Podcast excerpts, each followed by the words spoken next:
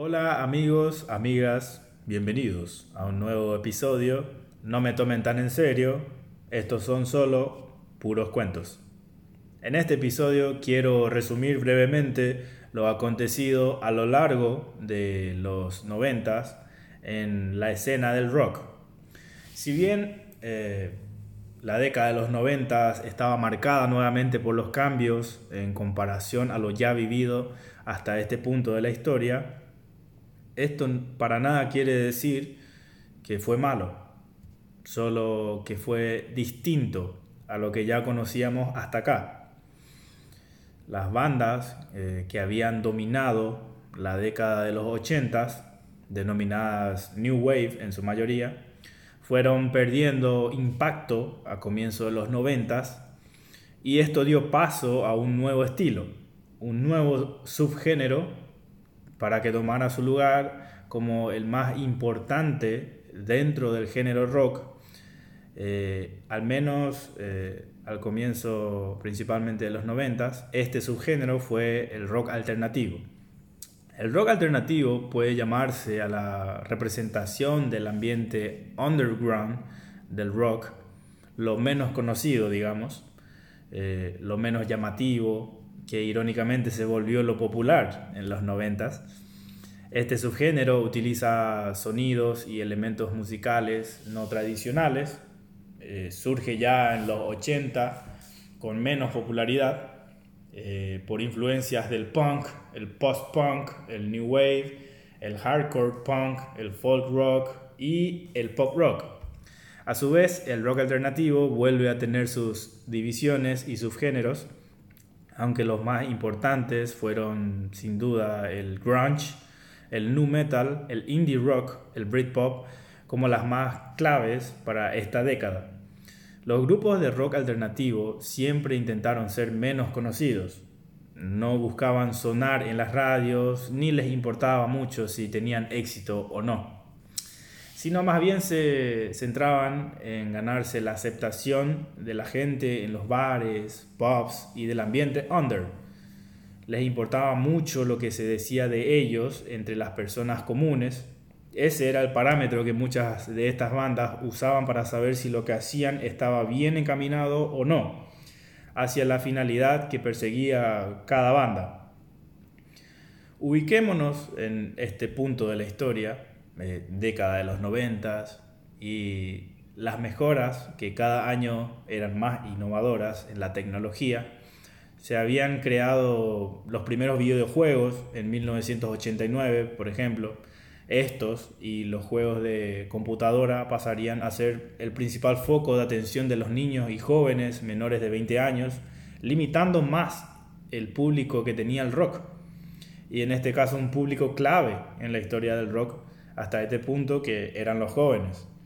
Recordemos justamente que el rock cuando nació en los 50, para eso vean el primer capítulo, eh, era un género que llegó para identificar a los jóvenes, eh, para inculcar rebeldía y abolir el conformismo y la sumisión ante la autoridad que tenían hasta ese punto los jóvenes. Sin los jóvenes, la evolución del rock no hubiese sido tal como fue. Entonces, los grupos y las disqueras estaban por primera vez ante un gran competidor por la atención de los más jóvenes y se veían en la necesidad de pensar en nuevas estrategias para captar la atención del público, cautivado por el nuevo mundo de los videojuegos. Estas ideas vinieron en varias formas, pero por sobre todo la clásica idea de los festivales musicales y las giras mundiales para dar shows en vivo volvieron a tener un rol fundamental en esta historia. Por ejemplo, nace el festival Lula Palusa en julio del 91. También el Rock in Rio en Brasil seguía siendo uno de los festivales musicales más importantes del mundo, con una nueva edición en el 91. Otra estrategia, en este caso, por parte de una de las grandes protagonistas de los 80 que habíamos mencionado, eh, que fue MTV, decidió crear contenido más maduro, por decir de alguna forma, por parte de ciertas bandas y artistas haciendo conciertos acústicos en un pequeño estudio con poco público llamados Unplugged, que iniciaron a producirse desde 1990. Figuras como Eric Clapton se beneficiaron muchísimo al hacer de su Unplugged un auténtico éxito comercial, pero con el tiempo estos mismos Unplugged se convirtieron en un cliché. En el ambiente no comercial, eh, en lo callejero, eh, el que estaba marcando la pauta realmente era otro subgénero que se llamaba grunge, inspirado justamente en la banda que lo inició, eh, que fue Nirvana, la banda oriunda de Seattle. todos los grupos de grunge surgieron ya quizás antes que Nirvana, pero por la gran influencia que estaba teniendo Nirvana en el ambiente under, eh, todos los que estaban haciendo música grunge los tomaban a ellos como referencia para crear su sonido y buscaban sonar parecido y varias bandas lo lograron. Igualmente hasta los chicos de Nirvana cayeron en ese cliché de los conciertos unplugged de MTV, siendo ese concierto uno de los últimos de la banda antes de que Kurt Cobain se quitara la vida. Y siguiendo con Nirvana, este grupo, eh, que nació originalmente en 1988 en Aberdeen, eh, tuvo un gran éxito e influencia en el rock y todos sus subgéneros, desde que sacaron su himno Smells Like Teen Spirit en el 91.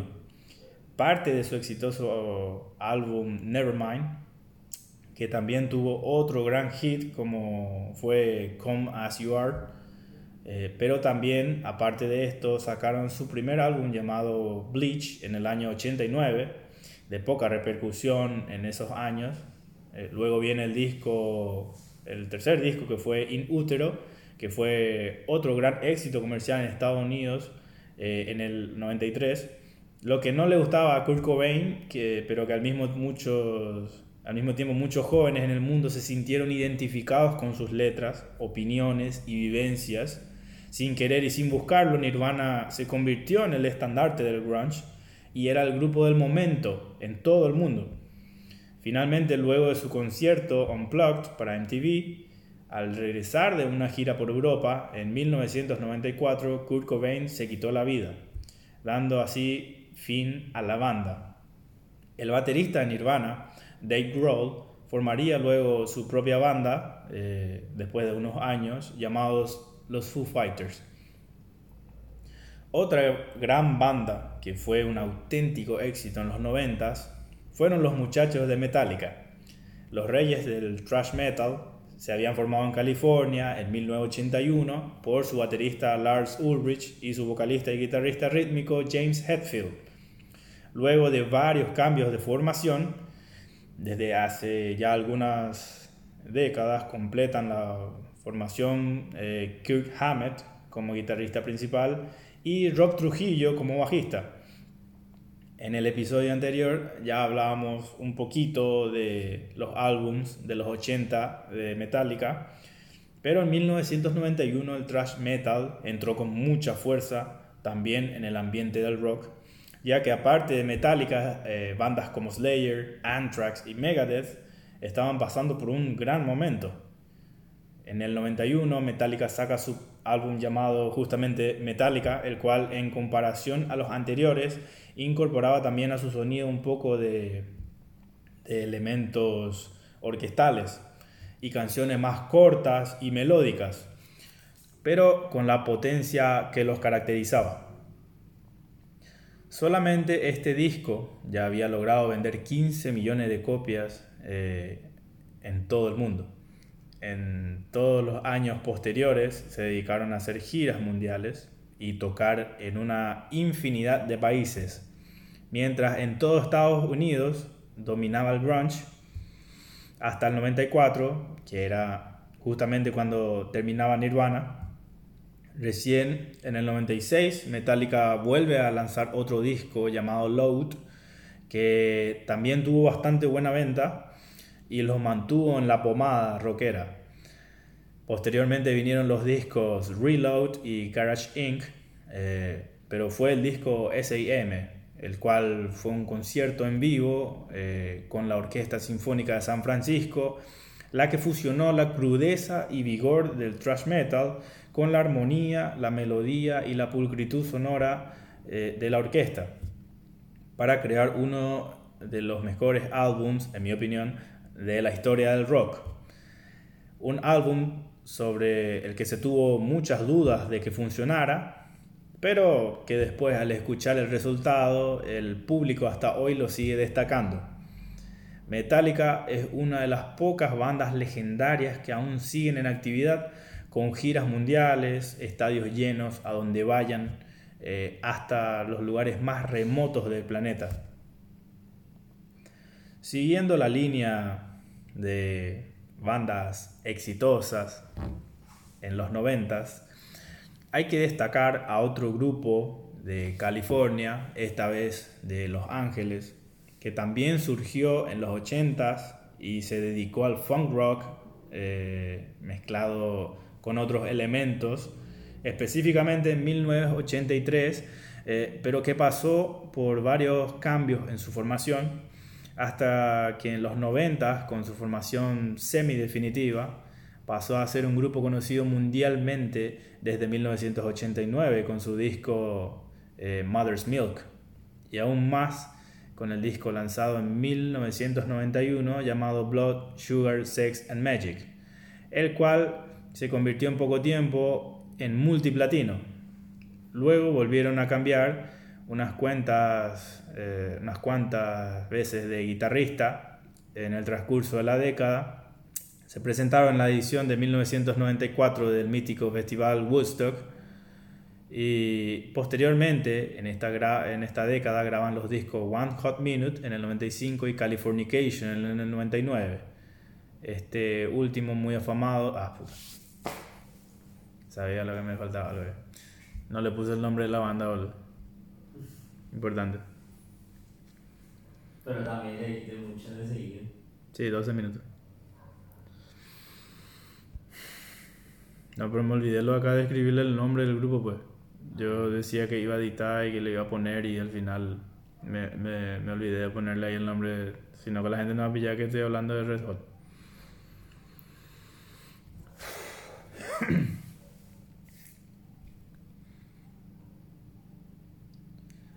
Siguiendo la línea de bandas exitosas en los 90, hay que destacar a otro grupo de California, esta vez de Los Ángeles, eh, también surgido en los 80, que se dedicó al funk rock mezclado con otros elementos, específicamente en 1983 nacen Red Hot Chili Peppers, pero eh, pasó por varios cambios eh, en su formación hasta que en los 90 con su formación semi-definitiva pasó a ser un grupo conocido mundialmente eh, desde el 89 con su disco Leche Materna, Mother's Milk, y aún más con el disco lanzado en el 91 llamado Blood Sugar Sex Magic, el cual se convirtió en poco tiempo en multiplatino. Luego volvieron a cambiar unas cuantas veces de guitarrista en el transcurso de esa década. Eh, se presentaron en la, en la edición del 94 del mítico festival Woodstock, eh, posteriormente en esta década graban los discos One Hot Minute en el 95 y Californication en el 99. Eh, este último muy afamado y conocido también en todo el mundo, de gran repercusión. También es otra banda que sigue en actividad hasta la actualidad, en gran forma, con gran vigor, con la misma energía de siempre, dando muy buenos shows en todos los lugares a los que van teniendo giras mundiales, presentaciones en los mayores festivales de rock del mundo y sacando de vez en cuando también nuevo material. También si hablamos de rock alternativo y college rock, tenemos que mencionar a los muchachos de REM, quienes surgieron en la década de los 80, pero conocieron el verdadero reconocimiento internacional recién en los 90.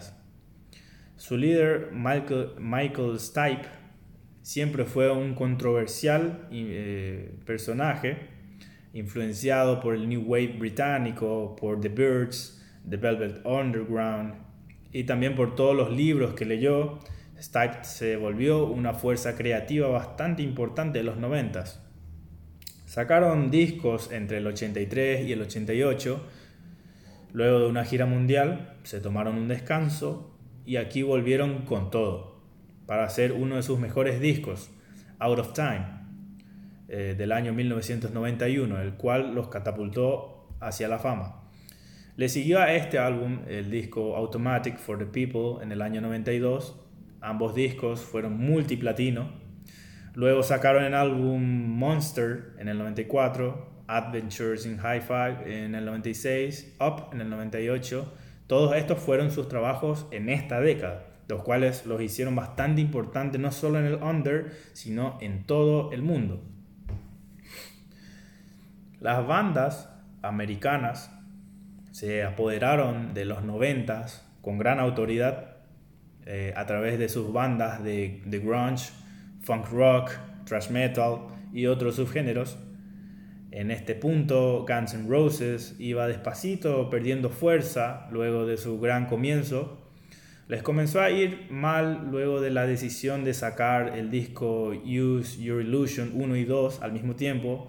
Eh, le jugó en contra esa jugada de sacarlo en simultáneo. En el 92 salieron de gira para ser teloneros de Metallica, que para aquel entonces era el grupo más importante junto a Nirvana en el país. La música country se encontraba también volviendo mainstream en los Estados Unidos. Era interesante ver que los nuevos talentos del country tenían el apasionado espíritu que en su momento tuvieron The Birds, The Flying Burrito Brothers, creando así un nuevo subgénero que se llamó country alternativo. La escena de rock eh, alternativo post-Nirvana fue llenada por grandes grupos americanos, aparte de los ya mencionados, eh, que también estaban muy fuertes, como por ejemplo Pearl Jam, Soundgarden, Alice in Chains, Bikini Kill, Creed, Garbage, eh, Hall, James Addiction. surgía también el gran Lenny Kravitz, quien hasta hoy sigue en actividad. También estaban las bandas Live, Collective Soul, Marilyn Manson, The Offspring, The Smashing Pumpkins y la gran Rage Against the Machine. Todas estas bandas competían no solo entre ellas mismas, sino con el amplio mercado global de rockeros, que a este punto ya eran varios océanos de bandas en todo el mundo, para absolutamente todos los gustos el Reino Unido popularizó el Britpop con bandas como Oasis, Blur, The Verve, Paul Weller, Primal Scream, Pulp, Supergrass, The Charlatans, sí, The Charlatans, Ride, Radiohead, eh, The Stereophonics, Texas y el ex frontman de The Smiths, que se lanzaba como solista con gran éxito, el señor Morrissey. En otras partes del mundo, las bandas de todas las décadas anteriores seguían fuertes, pero también se veía algunas nuevas, como en Alemania aparecían agrupaciones como Ramstein, KMFDM, UMP, eh, Tanzbund, eh, Megahertz. Eh, en Italia los representantes locales eran Gianna Nannini, Zucchero, eh, Pancreas, Planet Funk, Disarmonía Mundi y Belladonna. Y en Brasil surgían Charlie Brown Jr., una de las bandas más importantes en la historia de Brasil. También nace otro súper éxito, pero fugaz, como fueron As Mamonas Asesinas, eh, quienes conquistaron a Brasil y a Latinoamérica en poco tiempo, pero que trágicamente murieron de forma súbita en un accidente de avión en el 96 eh, también nacerían bandas de fusión como Skank, que fusionaría rock, reggae, junto a otros elementos brasileños y africanos. Nace una banda llamada Raimundos, inspirada en Los Ramones. Eh, nace Jota Quest, eh, FM, Cassia Eller, Los Hermanos, Roberto Frechat, que comenzaba su travesía como solista al separarse de Barón Vermelho. Y surgiría otra banda bastante popular llamada Uhapa que funcionaba, que fusionaba muchísimos elementos creando un sonido bien particular y único. En otros países, eh, en otros países, eh, en los 90, eh, seguiría el apogeo del rock para todos los gustos. En España, por ejemplo, se consolidaban Los Rodríguez, Platero y tú, Reincidentes, Boicot, The Flying Rebollos, Porretas, Taco, Síncope, A Palo Seco, Mago de Oz, Burning Heads, Mickey 3D, Size y más Hysteria. Mientras que en Argentina aparecen grupos como Babasónicos, Juan C., Espineta, Espineta y los Socios del Desierto, eh, Los Caballeros de la Quema, La Mancha de Rolando, eh, Callejeros, Capanga, Celeste Carballo, Los Fabulosos Cadillacs, Vilma Palma de Vampiros, La Mosca, Flema, Dos Minutos y Cienfuegos. Todos ellos con un abanico de sonidos diferentes entre ellos, fusionando muchos elementos del rock internacional con el rock de sus respectivos países y con instrumentos más regionales y típicos de su zona, demostrando que había sencillamente rock para todos los gustos y en todas partes. Hay que mencionar que el rock siempre tuvo que competir no solo entre sus bandas, sino contra todos los demás géneros musicales más populares. Justamente las bandas y solistas de pop estaban teniendo un masivo éxito ya desde los 80s. Eh, surgían nuevos géneros eh, populares como el hip hop, el rap, la música electrónica y también los artistas folclóricos de cada país seguían siempre fuertes cada uno en su tierra. Y cabe destacar también que muchas bandas de los 70s eh, de los 60 también y los 80 seguían muy activos lanzando discos y haciendo giras mundiales. Con la aparición del Internet, eh, las bandas y disqueras tuvieron que adaptarse a los nuevos tiempos para no ser llevados por la violenta ola, sin dudas, eh, la ola más grande de todos los tiempos, que fue la aparición del Internet y la revolución que causó que desde entonces se convirtió en una fuerza, en la fuerza más grande de distribución de contenido, no solo musical, sino de todos los medios de comunicación. Si bien el rock eh, perdió fuerza en esta década, eh, donde vio éxitos bastante específicos en la escena del rock alternativo, habían otros factores, como los que mencionamos, que tuvieron que ver con la debilitación del rock, como la aparición del Internet, a la cual las bandas y disqueras tardaron muchos años en adaptarse y perdieron bastante terreno y público en ese trajín, mientras que sus competidores de otros géneros aprovechaban esa herramienta para explotar sus ventas y su imagen. Se podría decir que a finales de los 90, todos pensaban que lo mejor del rock ya se había visto y que estos últimos 40 años de dominio absoluto del rock habían marcado a la gran mayoría de las civilizaciones en el mundo, hasta en los lugares más recónditos. El rock había generado influencia y abierto la mente de sus conocedores Muchos íconos del rock mundial murieron de SIDA. Entre los más destacados, en los 90 fallecieron Freddie Mercury de Queen. En Brasil se perdió por la misma enfermedad, eh, por complicaciones de la misma enfermedad, a Cazuza y a Renato Russo, los dos más grandes poetas del rock brasileño. Otros artistas perdían la vida por sobredosis de drogas y alcohol. Otros se internaban en rehabilitación dejando sus carreras en pausa. Una vez más, la incertidumbre, una palabra que usé bastante hasta este punto, pero que siempre eh, rodeó al rock.